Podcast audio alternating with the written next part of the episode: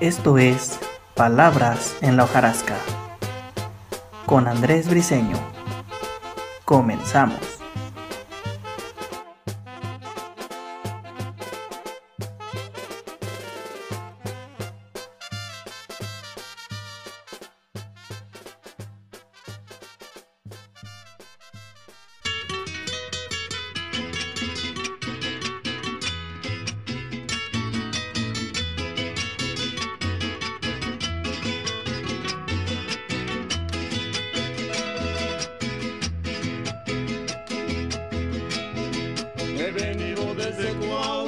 Soy soldado zapatista.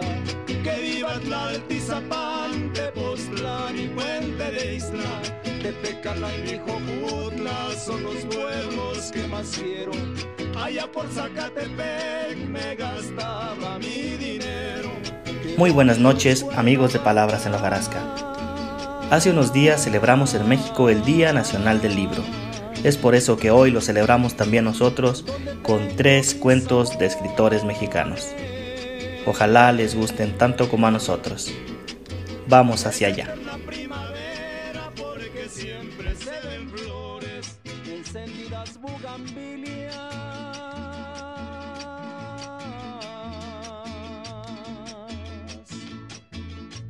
Se miran por la mañana. Con su cascada y su iglesia franciscana.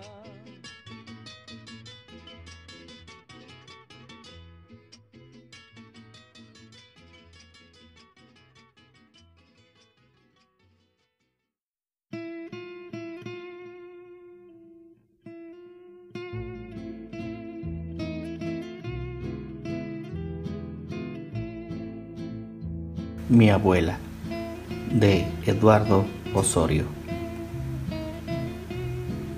Los muertos precisan de tanta ocupación en soñar en el infinito como para desperdiciar su tiempo asustando a los vivos. Consolaba mis incertidumbres la abuela cuando niño. Como se desacostumbraron de cualquier maña, temen la cercanía de todo impulso con sangre caliente para evitarse caer de nuevo en las pasiones mundanas de traición o mentira.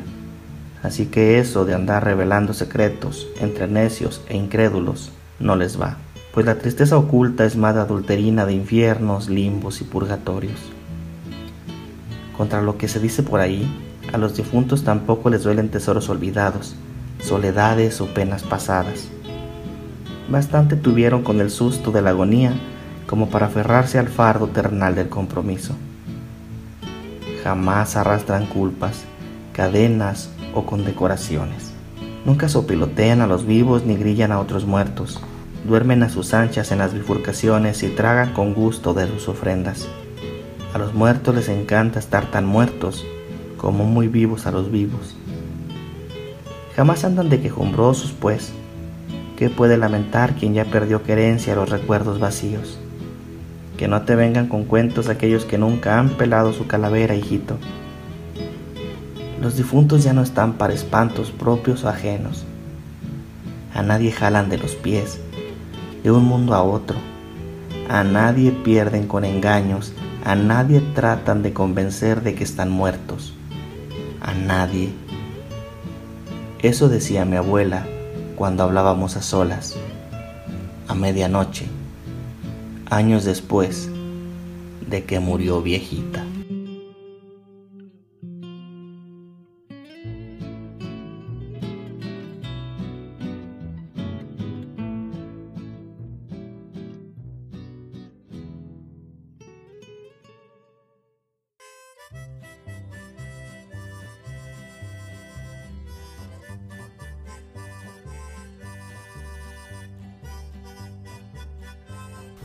Prisionero de tus brazos.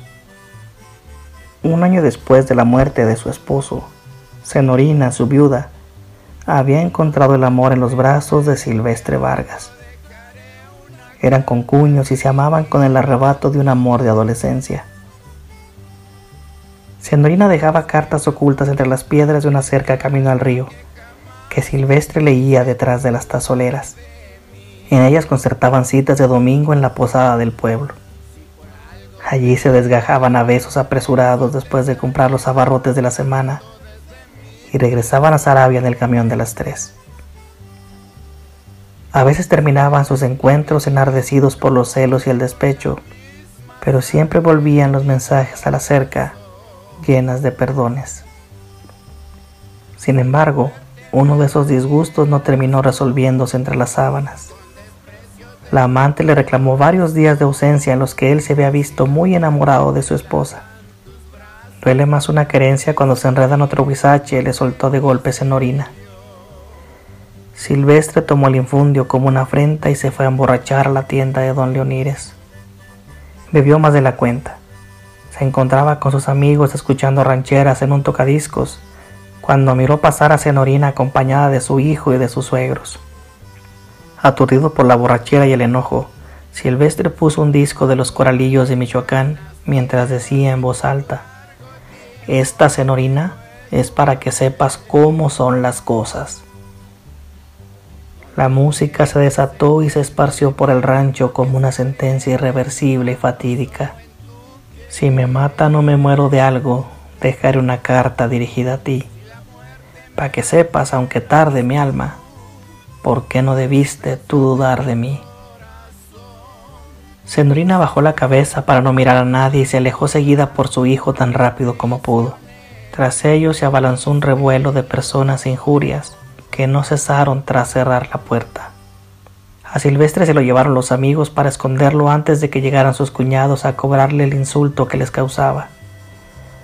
Lo ocultaron en casa de sus padres, sin embargo, avisados por unos vecinos, los ofendidos dieron con él al cabo de unas horas.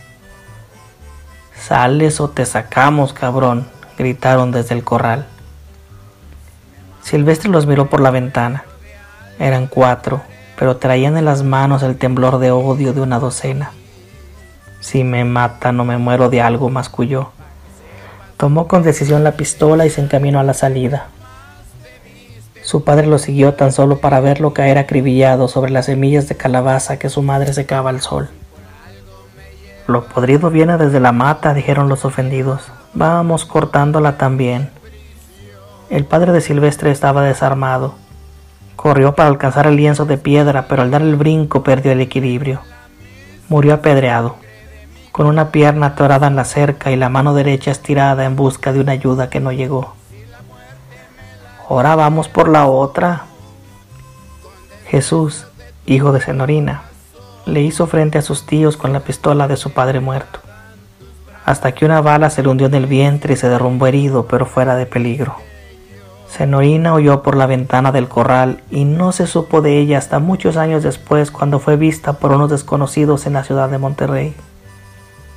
A la salida del rancho, giró la cabeza para ver el caserío de adobe donde cada cerca guardaba un poco de Silvestre Vargas. Nunca regresó a Sarabia. No hubiera podido. Cada vez que intentaba evocar el terruño, los versos de una canción le atravesaban el remordimiento. Si la muerte me la dieras tú, con desprecios de tu corazón, si la cárcel me la dan tus brazos, no habría prisionero más feliz que yo.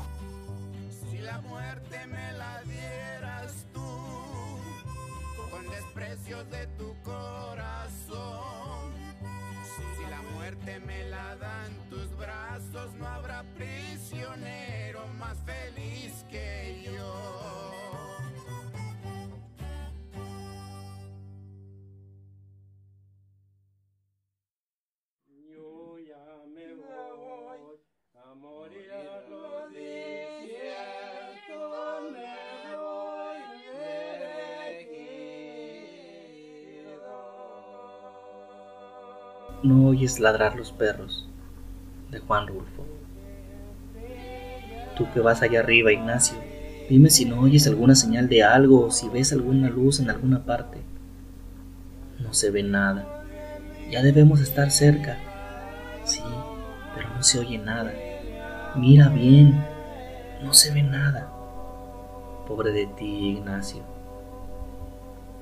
La sombra larga y negra de los hombres siguió moviéndose de arriba abajo, trepándose a las piedras, disminuyendo y creciendo según avanzaba por la orilla del arroyo. Y era una sola sombra tambaleante. La luna venía saliendo de la tierra como una llamarada redonda.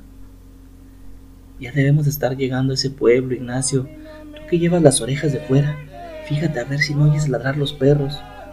Acuérdate que nos dijeron que Tonaya estaba detrásito del monte. ¿Y desde qué horas que hemos dejado el monte? Acuérdate, Ignacio.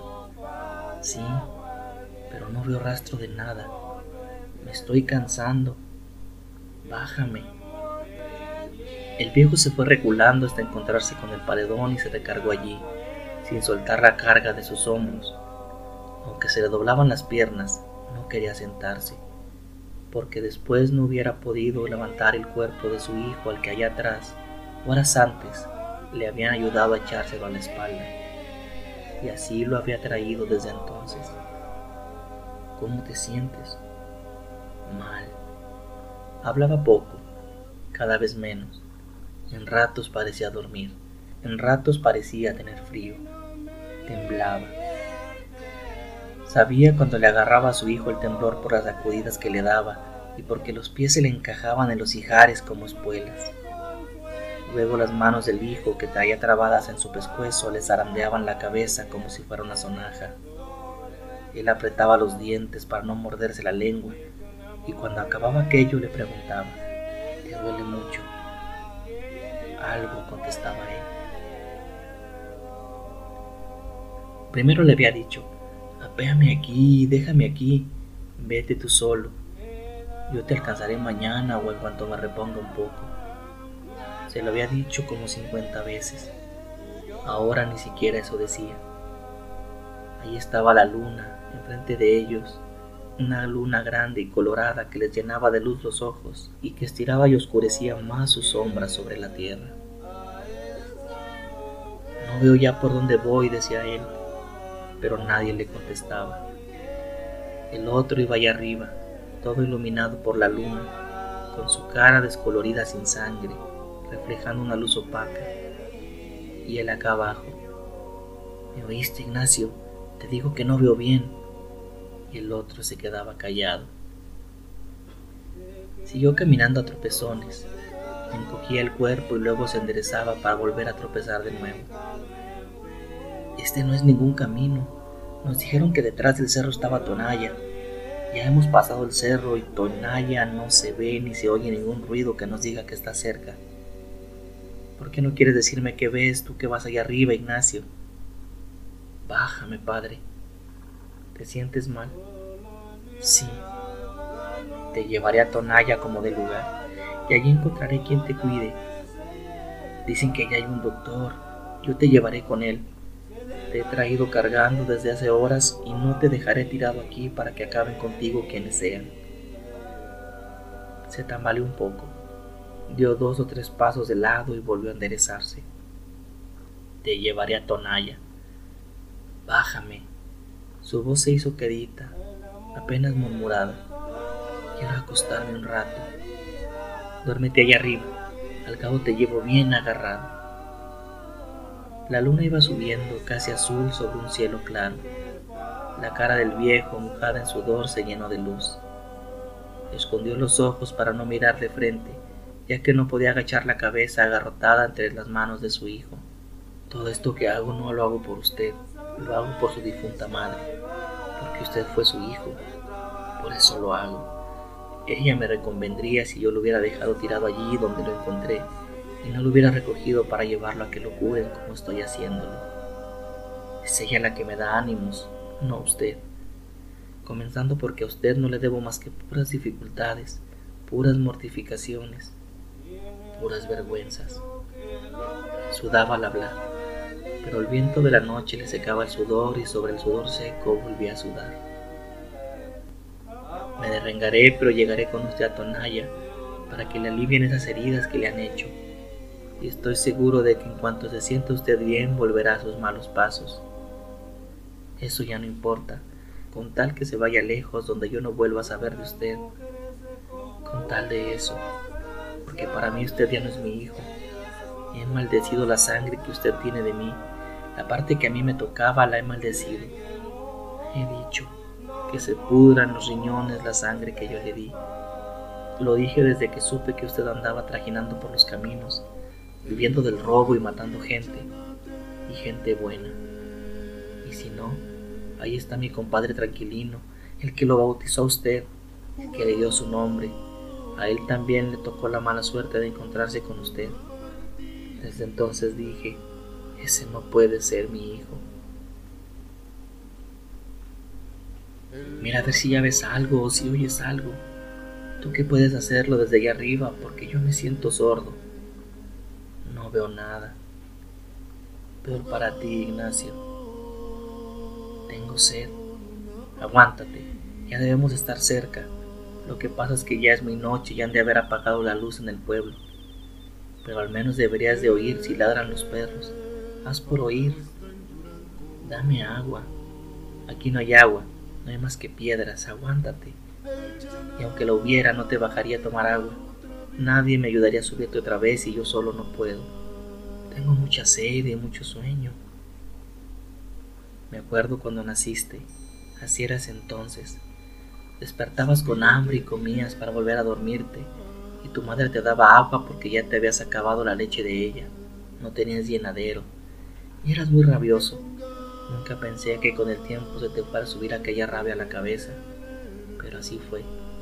Tu madre, que descanse en paz, quería que te crearas fuerte. Creía que cuando tú crecieras irías a ser su sostén. No te tuvo más que a ti. El otro hijo que iba a tener la mató. Y tú la hubieras matado otra vez si ella estuviera viva a estas alturas. Sintió que el hombre aquel que llevaba sobre sus hombros dejó de apretar las rodillas comenzó a soltar los pies, balanceándolo de un lado para otro. Y le pareció que la cabeza, allá arriba, se sacudía como si sollozara. Sobre su cabello sintió que caían gruesas gotas, como de lágrimas. Lloras, Ignacio. Le hace llorar a usted el recuerdo de su madre, ¿verdad? Pero nunca hizo usted nada por ella. Nos pagó siempre mal Parece que en lugar de cariño le hubiéramos retacado el cuerpo de maldad. Y ya ve, ahora lo han herido. ¿Qué pasó con sus amigos? Los mataron a todos. Pero ellos no tenían a nadie. Ellos bien hubieran podido decir, no tenemos a quien darle nuestra lástima. Pero usted, Ignacio. Ahí estaba ya el pueblo. Vio brillar los tejados bajo la luz de la luna Tuvo la impresión de que lo aplastaba el peso de su hijo al sentir que las corvas se le doblaban en el último esfuerzo. Al llegar al primer tejabán, se recostó sobre el pretil de la cerca y soltó el cuerpo, flojo, como si lo hubieran descoyuntado.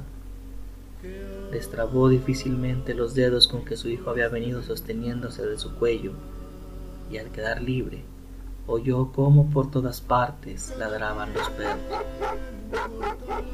Y tú no los oías, Ignacio, dijo. No me ayudaste ni siquiera con esta esperanza.